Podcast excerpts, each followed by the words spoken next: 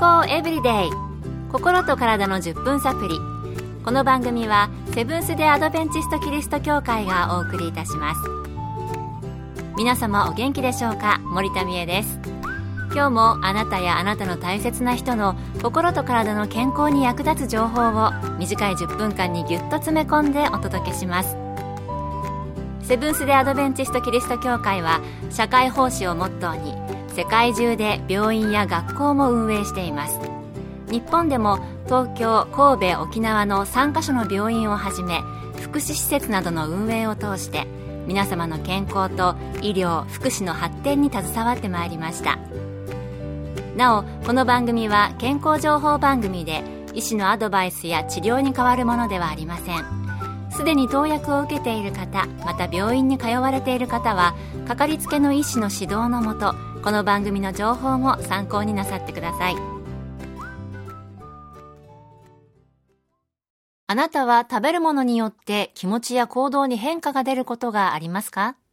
本当かどうかわかりませんが、辛いものを食べると怒りっぽくなると聞いたこともあります。私たちが普段食べているものって感情に影響するのでしょうか？そこで今日のトピックは食事と感情です。今回は東京衛生病院健康教育科課長で栄養学博士の中本恵子先生のお話をご紹介します。一般的に体の調子がいい時は機嫌もいいことが多いですし体の調子が悪い時は機嫌が悪くなりがちです体の調子は食べる食物である程度影響を受けるという意味では間接的ですが食物は感情に影響すると言えると思います。食べ物の直接的な感情への影響を考えると甘い美味しいものを食べると気分が良くなりストレスを軽く受け止めるようです。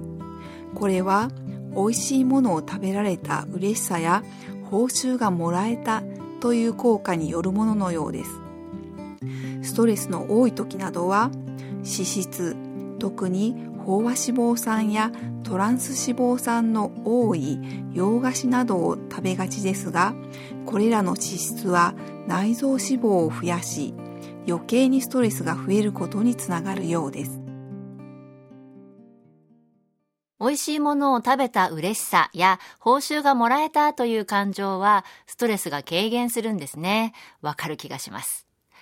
けれども、美味しいものの中には、飽和脂肪酸やトランス脂肪酸の多いものもあるので、それで内臓脂肪が増えると余計にストレスが増えるようですね。気をつけた方が良さそうです。それでは、どのような食事がイライラやうつなどを引き起こしやすくするのでしょうか？スナック菓子や甘いお菓子など脂質や糖分を多く含む生成された食品は脳機能を弱めストレスに適応しにくい方向に働くようです。例えば甘い洋菓子を食べると感情や気分のコントロールや精神安定に深く関わる脳の神経伝達物質であるセロトニンが体内で増加しますが一時的です。またチョコレートを食べるとセロトニンや喜びや意欲学習などに関わる神経伝達物質ドーパミンが体内で増加し一時的に気分が良くなる気がしますが実はかえって良くない気分が持続してしまうようですスナック菓子や甘いお菓子、脂質や糖分を多く含む生成された食品を食べると、実はストレスに適応しにくくなるんですね。あの、子供がうるさいので、ちょっとお菓子をあげて静かにさせるっていうありますよね、あのやり方。その時は静かになって助かるんですけれども、一時的にセロトニンが増加して静かになっても、それを続けてしまうと体がストレスに適応しにくい状態になってしまうかもしれないということなんですね。健康エブリデイ心と体の10分サプリこの番組はセブンス・デ・アドベンチスト・キリスト教会がお送りしています今日は食事と感情について、東京衛生病院健康教育科課長で栄養学博士の中本恵子先生のお話をご紹介しています。前半では食べているものがストレスの適応能力に影響を与えるというお話でしたが、ではどのような食事が感情を安定させるのにいいのでしょうか引き続き中本先生のお話です。不安レベル、気分、やる気に深く関連する神経伝達物質としてセロトニン、ドーパミン、ノルアドレナリンがありこれらの物質をある程度体内で増加させることが感情を安定させるのにいいと考えられています。ただノルアドレナリンは集中警戒エネルギーに関連した物質のため体内で多くなりすぎると敵対的や攻撃的になりますので気をつけましょう。セロトニンを脳内で増加させるにはアミノ酸であるトリプトファンを摂るといいです。またチロシンというアミノ酸を摂るとドーパミンやノルアドレナリンを増加させることができるようです。トリプトファンやチロシンを多く含む食品ですがこれらはアミノ酸ですのでやはりタンパク質を多く含む納豆枝豆木綿豆腐などの大豆食品卵大麦に多くその他かぼちゃやひまわりの種ごまくるみ甘煮などにも含まれます。感情を安定させる食品私の好きなものばかりでしたね。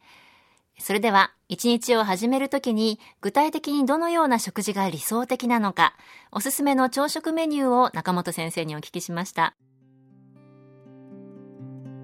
洋食であれば大麦やくるみかぼちゃの種ひまわりの種などを含むグラノーラに豆乳をかけて食べたり和食であればご飯に納豆豆腐の味噌汁そして洋食和食に限らずスクランブルエッグや卵焼きなどの卵料理やかぼちゃの種ひまわりの種くるみなどのナッツ類を加えたサラダにアマニ油で作ったドレッシングでいただくというのはいかがでしょうかいや、感情にいいというだけではなくて美味しそうですよね。